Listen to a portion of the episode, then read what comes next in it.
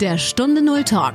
Erfolgreiche Unternehmerinnen und Unternehmer sprechen über ihre Stunde Null, ihre Herausforderungen und über ihren persönlichen Phoenix-Moment. Eine Zeit, die ihr Leben für immer positiv verändert hat. Lerne von ihren Erfahrungen. Und hier ist dein Gastgeber, Stefan Hund.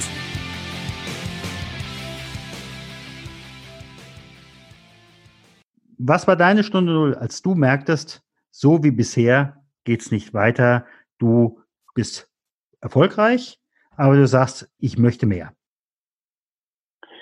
Ich war allzu oft konfrontiert mit Patienten, die Erkrankungen hatten wie viele andere, aber einige davon haben sich sehr gut erholt und andere wiederum überhaupt nicht. Ich habe mich gefragt, woran das liegen könnte und festgestellt, dass oftmals der gesundheitliche Allgemeinzustand sehr unterschiedlich war. Diejenigen, die sehr ungesund auf mich wirkten, wurden nicht gesund, haben sich nicht von ihren Erkrankungen, Verletzungen erholt. Und diejenigen, die gesund waren, das ist physisch, aber auch emotional mit Perspektiven, die haben sich in aller Regel sehr, sehr schnell erholt.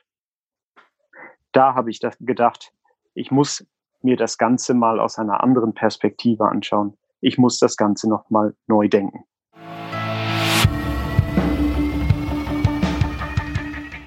Liebe Hörerinnen und Hörer, wieder eine neue Folge von Stunde Null Talk.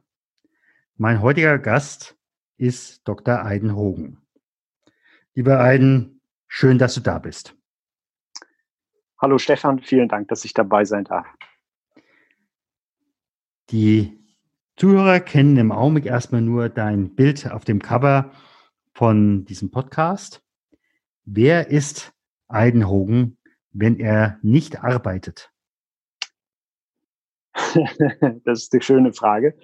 Wenn ich nicht arbeite, bin ich ein verheirateter, 41-jähriger Familienvater von zwei Mädchen und einem Jungen. Ich wohne in Heidelberg. Gebürtig bin ich allerdings Ihre. Ich bin bis zu meinem neunten Lebensjahr dort aufgewachsen und ähm, vor elf Jahren nach Heidelberg gezogen.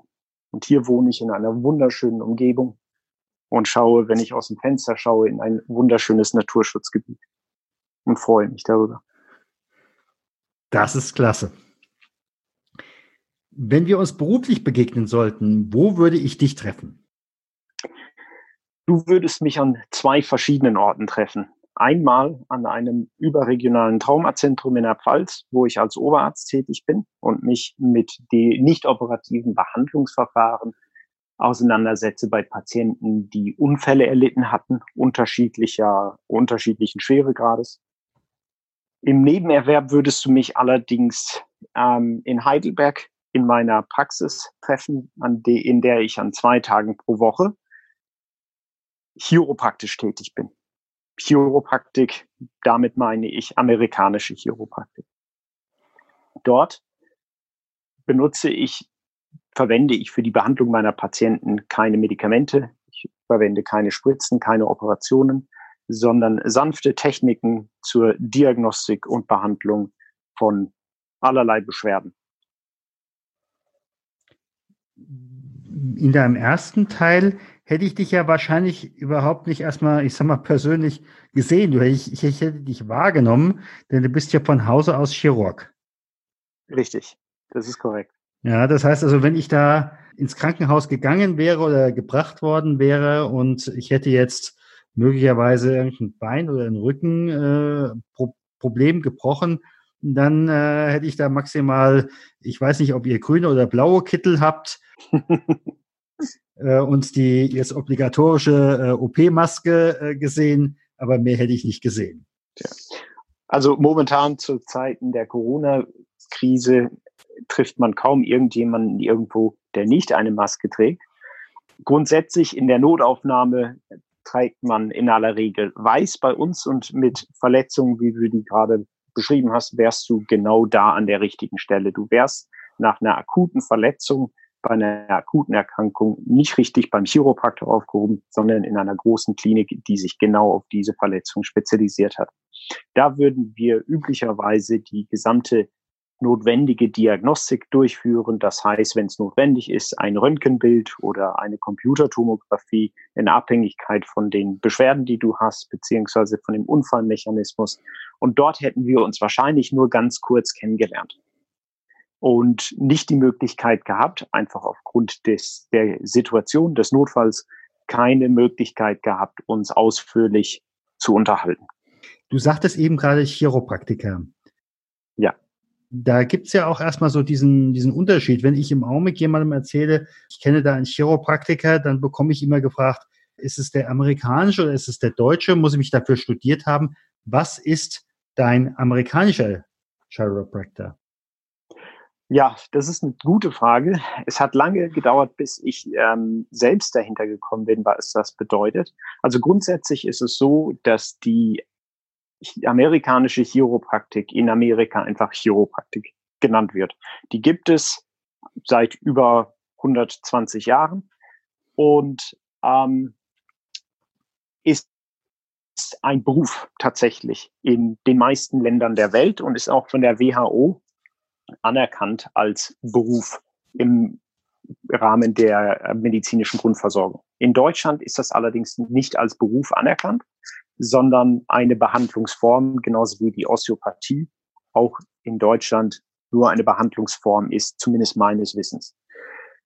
In anderen Ländern ist auch die Osteopathie ein Beruf, also auch klar zu trennen vom Beruf des Arztes. Mhm. Und die Chiropraktik ist eine Behandlungsform, ich bleibe jetzt mal bei Behandlungsformen, weil wir in Deutschland sind, die, die richtet sich, sie, oder das Ziel der Chiropraktik ist es, Funktion, die Funktion des Körpers zu optimieren.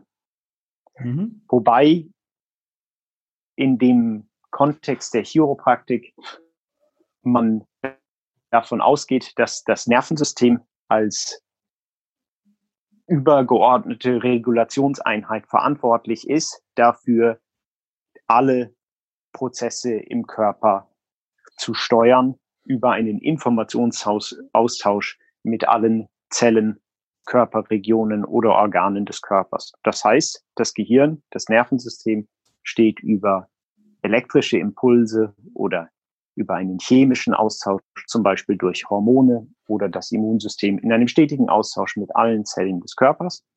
Und wenn dieser Informationsaustausch gestört wird, dann können Krankheiten auftreten oder Symptome von Krankheiten. Und eben mit diesen kommt der Patient zu uns. Wenn er zu mir als Schulmediziner kommt, dann suche ich in aller Regel nach strukturellen Veränderungen. Wenn ich keine strukturellen Veränderungen finde, die ich in irgendeiner Form quantifizieren kann, dann ist es oftmals leider so, dass ich den Patienten wegschicke und sage, ich habe nichts gefunden und der Patient kriegt das Gefühl von mir, dass er auch nichts hat oder dass ich ihm nicht glaube. In der Chiropraktik geht es vielmehr darum, mit den Techniken, den Diagnose, Diagnosetechniken und den Behandlungstechniken zu überprüfen, unabhängig davon, ob der Patient gerade Beschwerden verspürt oder nicht, ob bei der Untersuchung Dinge auffallen, Veränderungen auffallen, die finden wir oftmals im Bereich des Schädels, des Kiefers und der Wirbelsäule und des Beckens, die möglicherweise einen Aus- oder einen Hinweis geben, warum eine Funktionseinschränkung bei dem Patienten wahrgenommen wird oder eben nicht. Mhm. Wie ist es eigentlich jetzt von Deutschland aus, wenn ich diesen Abschluss des amerikanischen Chiropractors machen möchte? Muss ich da Arzt sein? In Deutschland? Nein. Ähm, man muss sagen, die wenigsten Ärzte machen diese chiropraktische Weiterbildung. Äh, in aller Regel sind das Heilpraktiker, die diese Ausbildung oder Weiterbildung machen. Sie ist auch, muss man leider sagen, nicht wirklich geschützt. Ähm, es gibt unterschiedliche Stellen, an denen man diese Weiterbildung machen kann. Ich habe sie bei einem Doctor of Chiropractic, Mark Stiles, in Hamburg gemacht. Es gibt allerdings auch einen Campus in Hamburg beispielsweise, wo diese Weiterbildung über zwei Jahre angeboten wird. Meines Wissens, ich will mich aber, äh, will da nichts Falsches sagen, ist das initiiert worden von ehemaligen Schülern meines Lehrers in Hamburg. Und ähm, ganz aus oder ganz wichtig für die Chiropraktik sind gar nicht die Techniken. Ich will ganz kurz vielleicht auch die Unterschiede, die du vorhin angesprochen hattest, zwischen Chiropraktik und anderen Behandlungsformen. Die Techniken, die man anwendet, sind oftmals die gleichen. Die Frage ist, ähm, aus welcher Perspektive betrachtet man das Ganze? Wenn jemand mit Nackenschmerzen zu mir kommt, will ich mit Techniken die Nackenschmerzen behandeln oder will ich untersuchen und herausbekommen, was ist, was läuft hier nicht richtig, so dass der Patient Nackenschmerzen verspürt. Und es kann durchaus sein, dass die Beschwerden im Nacken auch, also die Ursache für die Beschwerden im Nacken zu finden sind. Sie können aber auch ganz woanders herkommen. Und es ist wichtig, dass wir das nicht verpassen. Und die Chiropraktik will Funktion optimieren, primär in der Hoffnung, dass der Patient Linderung erfährt. Aber es geht nicht darum, eine Symptome einfach nur zu lindern, weil das kann man ja auch mit einer Tablette machen. Naja, ich sag mal so, da lindere ich die Schmerzen, aber wenn ich, wenn die Tablette nachlässt, habe ich die Symptome wieder. Richtig, genau. Man hat das Problem nur verschoben, aber das Problem nicht behoben. Es ist wichtig, manchmal Tabletten einzunehmen, wenn Beschwerden so ausgeprägt sind, dass, ja. dass das Leben einfach sehr, sehr unangenehm wird. Aber das als Dauerlösung, das als Problemlösung zu nehmen, ist in den allermeisten Fällen nicht keine gute Idee. Und die Chiropraktik hat das sehr verinnerlicht. Es ist Teil der, ich sage jetzt mal, der, der Grundhaltung der, äh, der Chiropraktik, dass man kausal, also ursachenbezogen behandeln möchte und das Problem an der Ursache dann ähm, behandelt. In gewissem Maße bist du ja dann fast näher an dem Seelsorger, zumindest so wie ich ihn verstehe, als am Arzt. ja, irgendwie, also so wie ich äh, den Beruf des Seelsorgers ähm, verstehe, ich bin ja, was das angeht, Laie, aber ich kann mir vorstellen, dass äh, Menschen, die zu dir kommen, oftmals äh, Probleme aufweisen, sie aber das ähm, oder ja Trauer oder in irgendeiner Form aufweisen, aber das Problem liegt ganz woanders. Und wenn sie das Problem nicht ähm, finden, dann lässt sich auch das Symptom der Trauer oder Richtig, äh, genau. was auch immer es ist, nicht beheben. Genau. Oder wo du eben halt auch sagtest, ich habe die Nackenschmerzen, äh, dann frage ich natürlich als Seelsorger erstmal, was sitzt mir im Nacken? Mhm. Äh, beziehungsweise korrigiere mich. Ich habe zum Beispiel den Eindruck, dass Menschen, die eine heftige Skoliose haben, mhm. äh, dass das häufig Menschen sind, äh, die keinen wirklichen Standpunkt haben, sondern häufig Menschen sind, die sich ja ihr Fähnchen in gewissem Maße nach dem Winde richten müssen. Mhm. Ich stelle mir das so vor mit dem Körper, genauso wie mit der Seele. Ähm, wer innerliche Konflikte hat, kann diese nicht lösen, indem von außen was maßgeblich verändert wird. Das heißt, wenn irgendjemand ein innerliches Problem hat, ähm, können wir dieses äh, mit Geldschenkungen beispielsweise oder mit dem Erwerb von Gegenständen vielleicht nur kur kurzfristig ähm, mhm. etwas lindern, aber wir verändern nichts. Ja, das heißt, die Heilung kann nicht von außen kommen, sie muss von innen kommen. Und das ist beim Körper genauso. Wir können, und manchmal ist es absolut notwendig, zu operieren. Ja. Aber in vielen, vielen Fällen ist das auch nur eine symptomatische Behandlung. Ja.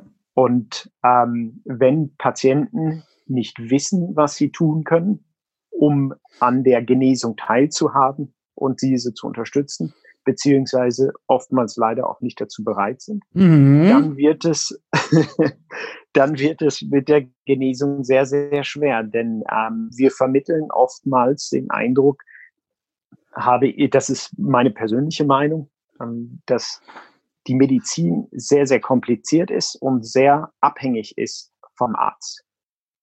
Ähm, beispielsweise gibt es viele Studien, die zeigen, dass man einen Typ-2-Diabetes durch Verhaltensänderungen, das ist nicht nur meine Meinung, das sind auch ähm, Aussagen der WHO. Ja, diese Wohlstandserkrankung kann man durch Verhaltensänderungen heilen. Es gibt natürlich immer ein Point of No Return. Ja, wenn mhm. die Kompensationsmechanismen des Körpers dann erschöpft sind, dann kann der Körper das auch nicht mehr umkehren. Aber bis dahin ist schon eine Menge möglich. Und dafür braucht man keinen Arzt, sondern einen Lehrer. Und ich finde den Ausdruck Doctor ganz nett im Englischsprachigen, denn äh, beziehungsweise es ist ein lateinisches Wort, docere, heißt mhm. lehren. Eigentlich sind Doctors Lehrer. Mhm. Aber wir belehren eher unsere Patienten, anstatt sie zu begleiten und ihnen aufzuzeigen, was die Patienten an sich alles machen können, um zu genesen. Wie ist das, als du damals gesagt hast, Mensch, äh, ich will nicht mehr nur Chirurg sein, ich möchte noch mehr? Wie war, wie hat also deine Umwelt reagiert? also, ähm, ich wollte nicht, nicht Chirurg bleiben. Ich habe den Beruf geliebt. Es ist ein ganz, ganz toller Beruf. Aber ich habe einfach festgestellt, dass wir vielen Patienten zwar damit helfen können, ähm, aber in vielen Fällen ähm, fallen Patienten durchs Raster, wenn eine Operation möglicherweise nicht in Frage kommt.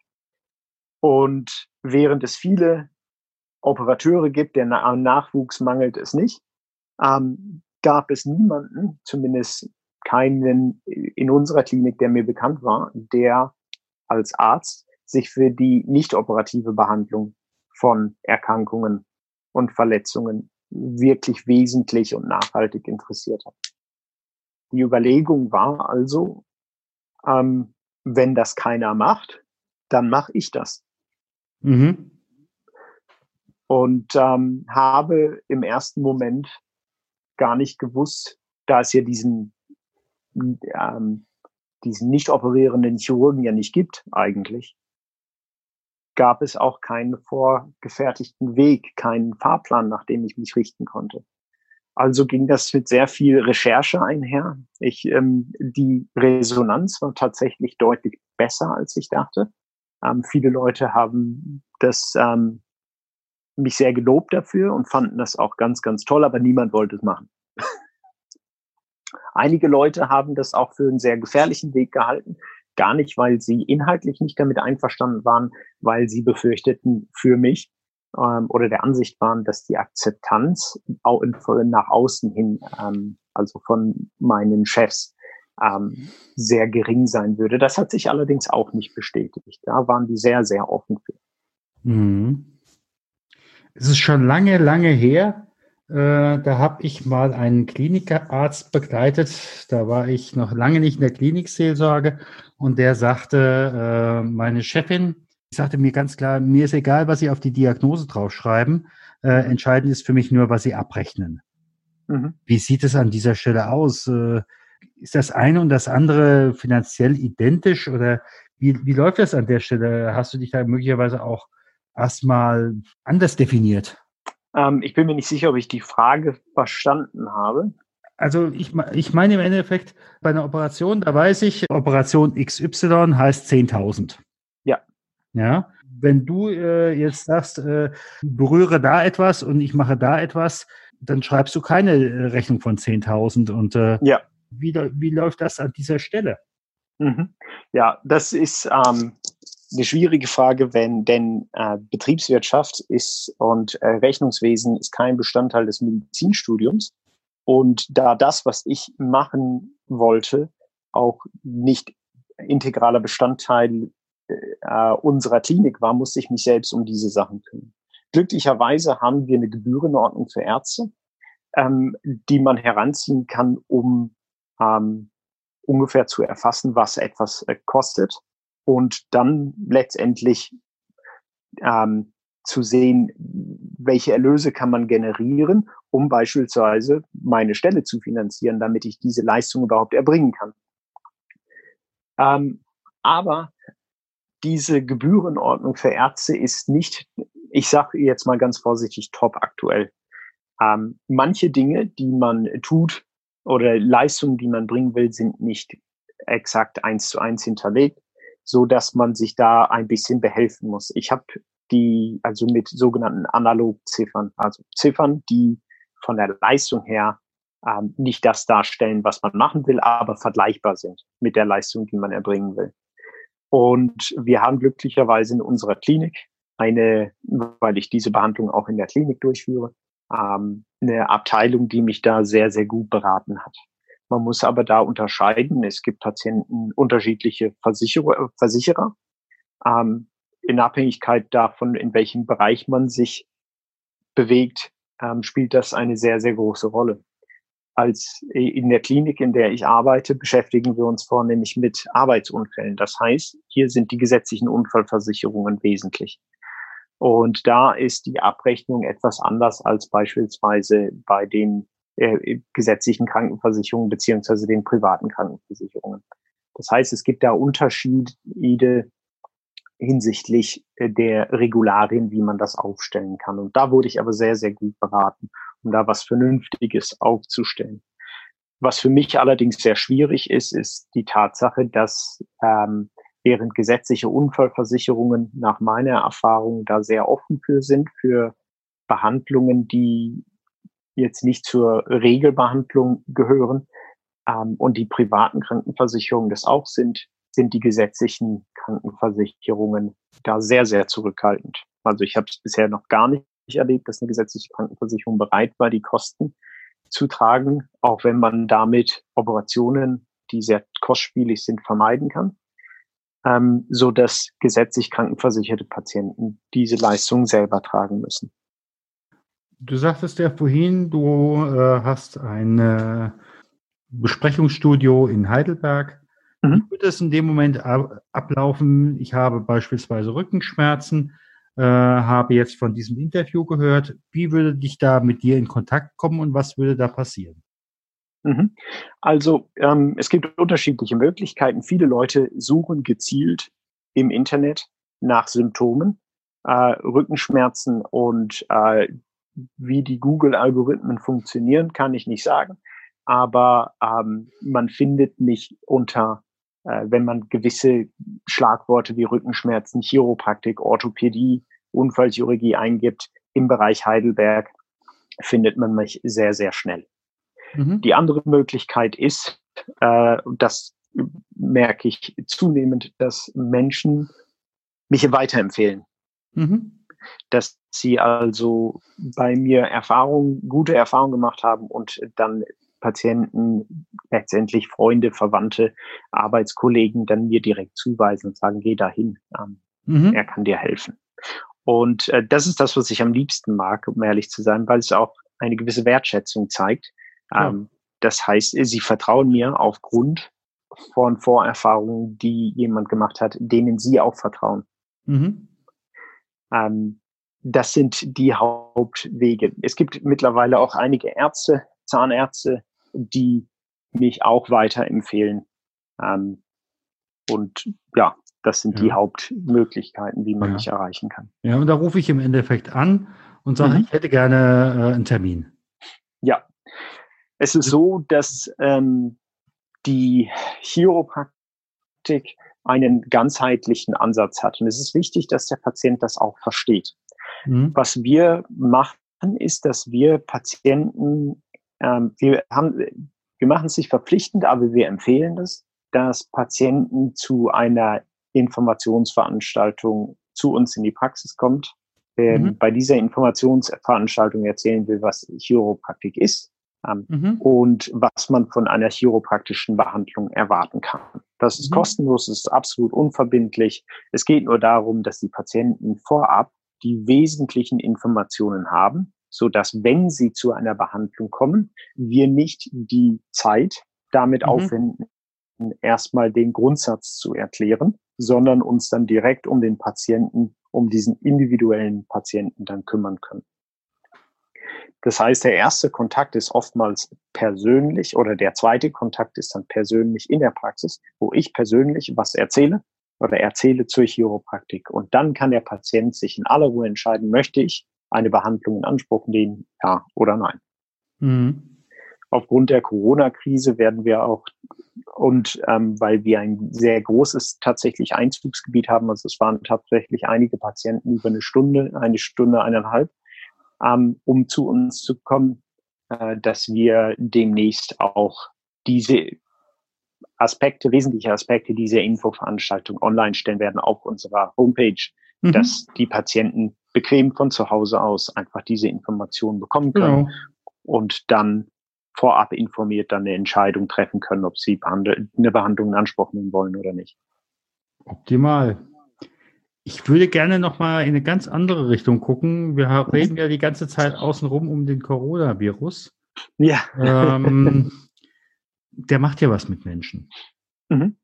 Und ähm, wie würdest du sagen, manifestiert sich im Augenblick der Coronavirus im Körper? Und gegebenenfalls, was kann man aus deiner Sicht dagegen tun? Ja, ähm, also das ist eine ganz interessante Frage, die meines Erachtens sehr emotionsbehaftet ist und für unglaublich viel Unruhe sorgt in der Bevölkerung. Die Daten, die uns vorliegen, ähm, sind oftmals widersprüchlich. Ähm, oftmals sind Daten, die oder Informationen, die uns erreichen, dann sehr emotionsbehaftet. Leute haben irgendwas erlebt, was sie als ganz furchtbar und traumatisch empfinden und teilen das mit. Andere Leute haben dann einfach ganz nüchtern Zahlen gesehen, die das nicht widerspiegeln, was der andere erlebt hat. Und es ist schwierig, sich da so ein bisschen da zurechtzufinden. Ähm, meines Erachtens ist das die Pandemie geprägt von einer großen Angst, die, wenn man sich die Zahlen anschaut und ganz genau anschaut, ähm, möglicherweise eher Grund zur Beruhigung geben können als andersherum. Mhm. Ähm, ich würde da gerne vielleicht auf einen Herrn Bodo Schiffmann hinweisen. Das ist ein ähm, Hals-Nasen-Ohrenarzt ähm, aus Sinsheim, der die Schwindelambulanz Sinsheim ähm, führt. Und der hat online ganz, ganz viele sehr, sehr gute Videos gestellt, um einfach möglichst objektiv ähm, den Sachverhalt darzustellen. Und wenn ich eine Beruhigung brauche im Hinblick auf das Virus, dann schaue ich mir das an. Mhm. Ähm, Schwindelambulanz sollten wir vielleicht aber nochmal sagen, Trauma und Schwindel, nicht äh, Schwindel ähm, genau, also im ortsüblichen Umgang. Genau, also nicht im Sinne von Betrug, sondern im Sinne von tatsächlich, also eines, ich sage jetzt mal Dreh- oder Schwankschwindels, auch wenn das jetzt kein akkurater Ausdruck ist. Mhm. Ähm, also Gleichgewichtsstörung. Genau. Ähm, aber wenn man, ich habe ja eingangs gesagt, was zu meiner Stunde Null gesagt, an der ich äh, an, an, dem Zeitpunkt, an dem ich festgehalten habe, dass sich irgendwas ändern muss. Ähm, wir haben auf der einen Seite eine Erkrankung, die ausgelöst wird durch das Virus. Auf der anderen Seite stellen wir fest, dass ja offensichtlich nicht jeder automatisch betroffen ist, der mit diesem Virus in, in Kontakt gerät, sondern oftmals ähm, Leute, die entweder alt oder ähm, jung mit Erkrankungen, mit Vorerkrankungen, ähm, dass die betroffen sind. Das heißt, wenn ich mich vor diesem Virus schützen will, aber nicht mit endgültiger Sicherheit garantieren kann, dass ich nicht damit in Kontakt komme, wäre eine günstige Maßnahme aus meiner Sicht zu schauen, wie kann ich meine Gesundheit, also damit auch mein Immunsystem, meine Abwehrkräfte, möglichst ähm, aufbauen und unterstützen, optimieren, damit, falls ich in diese Verlegenheit komme, dass ich äh, diesen, dieses Virus bekomme, dass ich auch dazu in der Lage bin, eine angemessene Immunreaktion zu zeigen und nur dann infiziert bin, aber nicht erkrankt bin. Mhm. Und davon hört man meines Erachtens viel zu wenig in den Medien, beziehungsweise eigentlich gar nichts.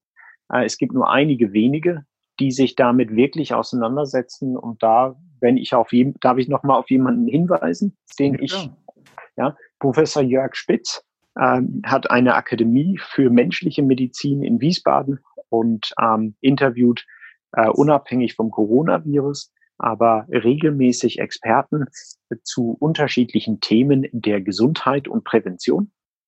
Und ähm, da geht es darum, was kann ich tun, um möglichst gesund zu bleiben, damit, falls ich eine Erkrankung erleide, auch äh, möglichst optimal darauf vorbereitet bin. Denn wir wissen, die WHO-Definition von Gesundheit ist nicht das Fehlen von Krankheit und Gebrechen. Mhm. Ja, also man kann sehr gesund sein, aber eine Erkrankung haben. Mhm. Das eine schließt das andere nicht aus. Je gesünder ich bin, wenn ich beispielsweise einen Unfall habe oder mit einem Virus in Verbindung, in Kontakt komme, ähm, desto besser ist meine Genesungschance. Und darauf sollten wir uns meines Erachtens konzentrieren. Und das geht sehr, sehr gut über Verhaltensweisen. Die Informationen sind alle da. Mhm. Die sind im Internet frei verfügbar. Es ist manchmal für Laien sehr, sehr schwierig, diese so zu sortieren, dass man das Richtige für sich raussucht.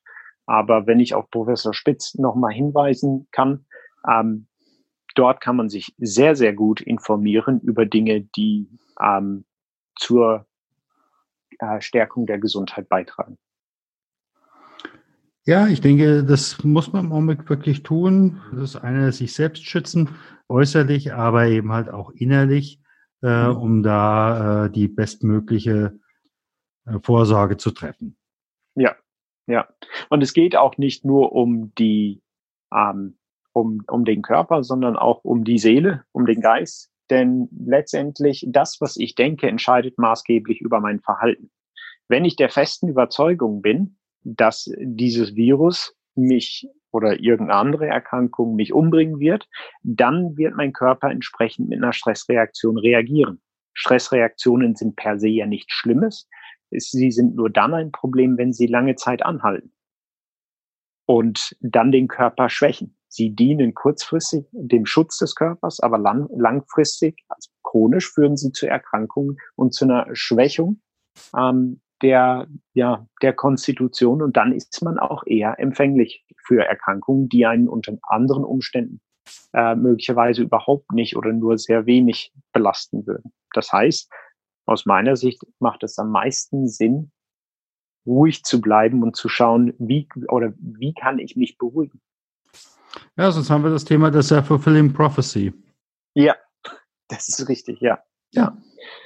Denn Stress ist ähm, eine ähm, ist ein Wort, das ähm, für viele Leute unterschiedliche Bedeutungen haben. Das wird sehr, sehr ähm, viel benutzt, aber ähm, dem Körper ist es, ich sage jetzt mal, fast egal, woher der Stress kommt, ob emotional, physisch, ähm, chemisch, der Körper wird einfach immer darauf reagieren.